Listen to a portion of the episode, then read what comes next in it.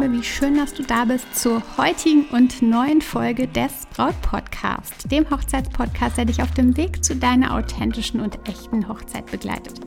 Denn deine Hochzeit gehört dir. Ich bin Stefanie Allesroth, Autorin des Brautguide und Moderatorin des Braut Podcast und ich unterstütze dich dabei, deine Hochzeit so zu planen und zu feiern, dass du dich schon während der Planungszeit so richtig glücklich fühlst. Und deine Hochzeit selbst mit Glück im Herzen und mit dem Lächeln auf den Lippen feiern kannst. Hochzeitsplanungsmüdigkeit ist ein allzu reales Phänomen. Bedeutet nicht, dass du nicht voller Vorfreude bist, deinen, deine große Liebe zu heiraten. Nach den unzähligen Stunden und Gesprächen zur Hochzeitplanung ist es einfach völlig normal, dass du mal erschöpft bist und ohne Motivation. Damit du durch dieses Teil der Müdigkeit kommst, habe ich heute ein paar echt wichtige Tipps für dich. Also hör dazu, dass du eben nicht diese, diesen Hochzeitsburnout mit in die Hochzeit schleppst oder noch darüber hinaus. Also lass uns starten. Ich habe die Tipps für dich zusammengesammelt und mag sie dir jetzt mitgeben.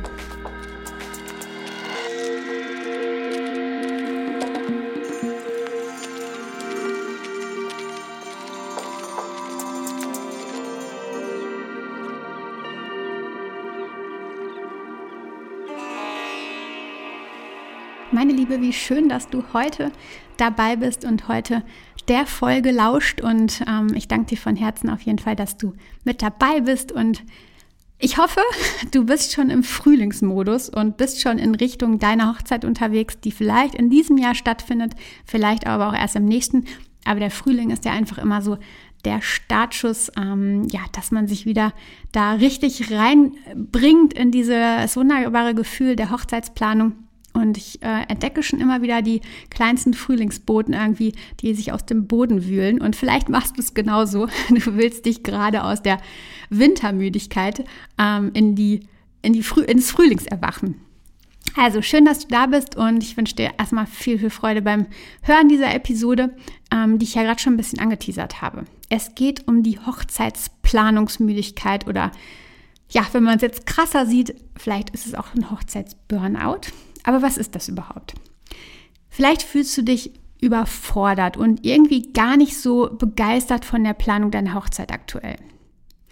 Wenn das so ist, bist du nicht allein. Denn dieses Hochzeitsplanungs-Burnout oder dieser, ähm, diese Müdigkeit, die ist ein echtes Phänomen, was Bräute, aber auch natürlich ähm, in anderen äh, Momenten die Männer aus auf allen äh, ja, Ecken trifft, auf jeden Fall.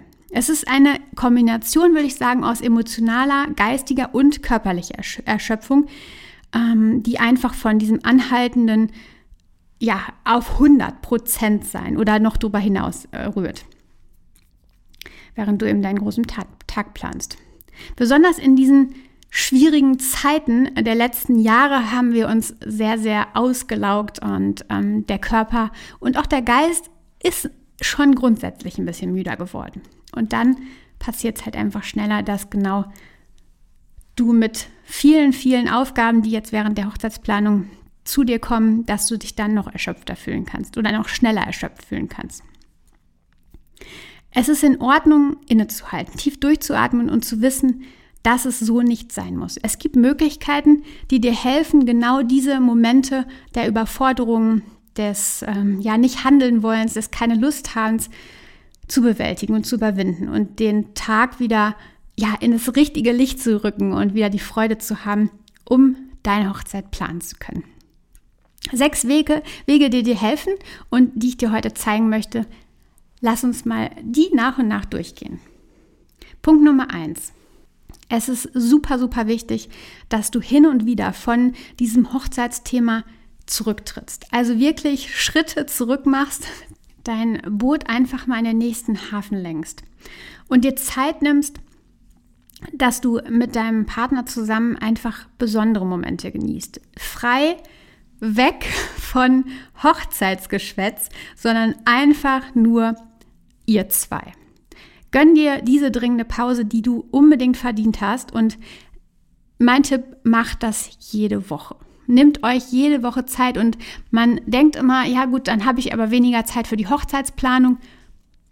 Ja, natürlich, aber wenn du die Energie wieder bekommst, wenn du wieder zurückgehst ähm, in, in dein gutes Gefühl, dann wirst du viel, viel schneller sein. Das habe ich schon öfter, öfter im, im Podcast gesagt. Du wirst viel schneller sein, es wird sich wieder gut anfühlen und du wirst wieder ganz, ganz zügig und mit Freude einfach zu deinem Ziel kommen. Also von daher, gönn dir die Pause, gönnt euch zusammen die Pause Lasst den Planungsprozess einfach außen vor und pausiert einen Tag und genießt das Leben mit kleinen Events und sagt euch auch gegenseitig, wenn wieder einer von der Hochzeitsplanung anfängt, stopp, lass uns das Thema heute einfach mal weglassen. Das wird am Anfang ein bisschen schwieriger fallen, aber nach und nach wird, das funktionieren. Also blockt euch einen Tag hochzeitsfrei in der Woche. Und das im Grundsatz schon vorher, bevor überhaupt so ein Stress beginnt, bevor die Hochzeitsplanungsmüdigkeit überhaupt einsetzt. Aber wenn sie dann da ist, dann ist es natürlich noch mal dringender. Punkt Nummer zwei. Ich habe ja schon gesagt, es ist völlig normal, sich im Leben einfach mal erschöpft zu fühlen. Ob es nun wegen der Hochzeitsplanung ist, die das i-Tüpfelchen ist, oder einfach generell irgendwie eine Krise gerade herrscht. Und genau dieser Moment kann einfach eine großartige Zeit sein, um vielleicht eine Einzel- oder Paarberatungssitzung einzuplanen und da einfach mal offen zu sein und zu sagen, okay, ich gehe jetzt ähm, mal zu einem Paarcoach, ich gehe zu einem Einzelcoach, der mir da ein bisschen hilft. Es kann auch ein Psychologen, Psychologe sein. Ich weiß, es ist im Moment sehr, sehr schwierig, da ähm, ja, jemanden zu finden. Aber ähm, ich bin sicher, dass auch ein Coach super, super helfen kann, dass ein Persönlichkeitscoach da ein Paarcoach, was auch immer, euch genau da mal ähm, unterstützen kann und im Grunde euch zurück ähm, zu euch bringt. genau, dieser Moment der Hochzeitsplanungserschöpfung kann einfach ein guter Startschuss sein, um da einfach reinzugehen, um dieses Hochzeitsburnout oder das Burnout, was vielleicht auch aus, der, ähm, aus dem Job schon kommt, einfach zu erkennen und damit ja zu bearbeiten und ähm, in die Lösung zu gehen. Punkt Nummer drei. Es mag ein bisschen kitschig klingen, aber es kann unglaublich hilfreich sein, wenn du dich in irgendwie so einer emotionalen Tieflage befindest. Stopp dieses Burnout, dieses Stressgefühl, stopp das, indem du etwas tust, was du magst. Und zwar direkt in der Aktion. Also direkt in dem Moment, wo du was fühlst. Fühlst du dich gestresst? Ich mache das häufig tatsächlich auch fühle ich mich irgendwie gestresst und es fühlt sich gerade einfach extrem ungut an. Genau dann schnipse ich quasi mit dem Finger, sage mir Stopp und tue etwas, was ich richtig gerne mag. Also vielleicht ist es mit deinem Hund spazieren gehen, vielleicht ist es meditieren, vielleicht ist es Musik hören, vielleicht ist es joggen gehen, vielleicht ist es einfach nur rausgehen, spazieren, eine Runde. Vielleicht ist es dir unten ähm, in dem Café bei euch äh, einen leckeren Cappuccino mit Karamellgeschmack holen. Irgendetwas. Also unterbrich quasi diesen Moment des Stresses und in dem Moment. Und man muss sich manchmal dazu zwingen, aber es hilft einfach so, so gut, ähm, weil sonst wühlst du dich einfach noch viel, viel tiefer in den ekelhaften Schlick und dann steckst du irgendwann einfach fest. Also, mach's äh, einfach so, wie ich es auch häufig mache, schnips in der stressigen Situation und tu einfach mal oder folge einfach mal deinem Impuls und tu einfach für den Moment etwas Gutes für dich. Also etwas, was ganz, ganz kurz sein kann. Wie gesagt, nur einfach den Kaffee unten holen, eine kleine Runde laufen und ähm, dich dann wieder zurück ja, in, die, äh, in die Planung bringen. Das kann auf jeden Fall richtig gut helfen. Und es ist einfach so ein, ähm, ja, so ein, so ein Stopp, so ein, äh, so ein Break, den du dir da selbst gibst und der einfach auch deine Gedanken im Kopf einfach durchbricht und stoppt. Während des Planungsprozesses, während dieser Zeit der Hochzeitsplanung kann es sehr, sehr schnell passieren, dass du deine täglichen Routinen einfach vergisst, dass du sie einfach beiseite legst. Und entweder hast du bewusst Routinen oder unbewusst, ähm, dass du, weiß ich nicht, jeden Abend ähm, vor dem Schlafengehen noch zusammen mit deinem Lieblingsmenschen ähm, auf der Couch sitzt und dir immer über den Tag redet. Und in dieser Zeit der Hochzeitsplanung passiert das auf einmal nicht mehr, weil ihr seid so müde, es ist so viel zu tun. Und hier ist die Aufgabe für dich. Behalte oder komme zurück zu diesen Routinen. Schau mal, was sind die Routinen gewesen, die du hattest oder was sind auch die Routinen, die du gerne integrieren möchtest. Also du kannst natürlich jetzt auch eine neue Routine integrieren. Zum Beispiel, dass du dir sagst, jeden Morgen nach dem Aufstehen meditiere ich für fünf Minuten. Oder ähm, was auch immer. Also schau mal, welche Routinen vielleicht durch die Hochzeitsplanung verloren gegangen sind und welche, Hoch äh, welche Routinen ähm, du vielleicht jetzt neu integrieren könntest. Denn Routinen können etwas sein, wo, was dir Halt gibt und vielleicht etwas, was gut für deinen Körper ist, vielleicht etwas, was gut für deine Seele ist. Kleine Änderungen können einfach großen, einen großen Unterschied machen. Punkt Nummer 5. Ein Hochzeit zu planen ist immer etwas hektisch, wissen wir. Weißt du auch. Also es kommt immer mal wieder die Hektik auf, die, ähm, der Stress auf.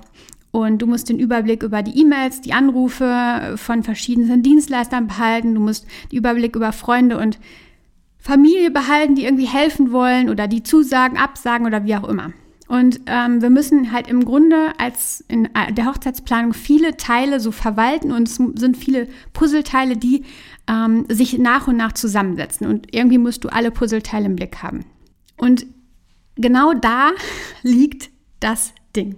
Wir vergessen in den Momenten einfach die Dinge, für, für die wir dankbar sein können. Wir legen den Fokus auf all die Dinge, die uns Stress bereiten, die wir tun müssen, aber wir vergessen, dankbar zu sein für die kleinen Dinge, die uns gut gelingen, ähm, für die dankbar für die Familienmitglieder, für die Freunde, für den Partner auch zu sein. Und Dankbarkeit ist einfach so ein ganz, ganz kraftvolles Ding, denn wenn du dankbar bist, gehst du automatisch, wenn du es richtig fühlst, natürlich solltest du es auch fühlen und nicht einfach nur sagen, aber wenn du dankbar bist, dann gehst du in ein so besonderes Gefühl, ähm, was du in deinem Herzen fühlst, vielleicht auch in deinem Bauch ähm, und damit machst du oder gibst du deinem Körper ein positives Signal und das lege ich dir sehr, sehr ans Herzen, äh, an den, an, lege ich dir ans Herz. So, ähm, also nimm dir die Zeit, um einfach mal dankbar für die Dinge zu sein, die eben gut gelingen, was gut funktioniert hat.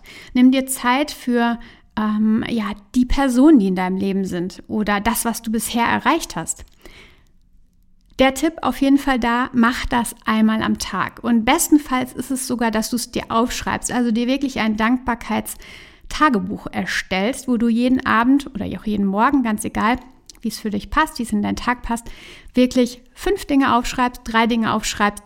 Fang erstmal klein an, für die du wirklich dankbar bist. Und wenn du das liest und schreibst, dann fühl es richtig und lass dein Herz richtig warm werden und ähm, lächle dazu. Auch das ist ein super gutes Zeichen für deinen ganzen Körper. Also Dankbarkeit. Punkt Nummer 6. Stress zu fühlen in dieser Zeit oder auch irgendwie nah am Burnout zu sein, das macht dich nicht zu einem schlechten Menschen. Das möchte ich dir echt hier definitiv mitgeben. Also es macht dich nicht zu einem schlechten Menschen, dass dich die Hochzeitsplanung stresst. Ich glaube einfach, oder nein, ich weiß es, dass äh, darüber selten gesprochen wird, dass es auch so Zeiten gibt, ähm, wo man am liebsten alles hinwerfen mag, wo man ähm, einfach gerade nicht weiter weiß, wo man in so einem Strudel gefangen ist. Aber das ist bei allen so oder bei den meisten auf jeden Fall. Und es macht dich nicht irgendwie schlechter, wenn du das spürst und wenn du das erlebst und denkst, du bist die Einzige auf Erden, die ähm, in dieser Hochzeitsplanung irgendwie Stress hat. Also, es macht dich nicht zu einem schlechten Menschen. Du bist so gut, wie du bist.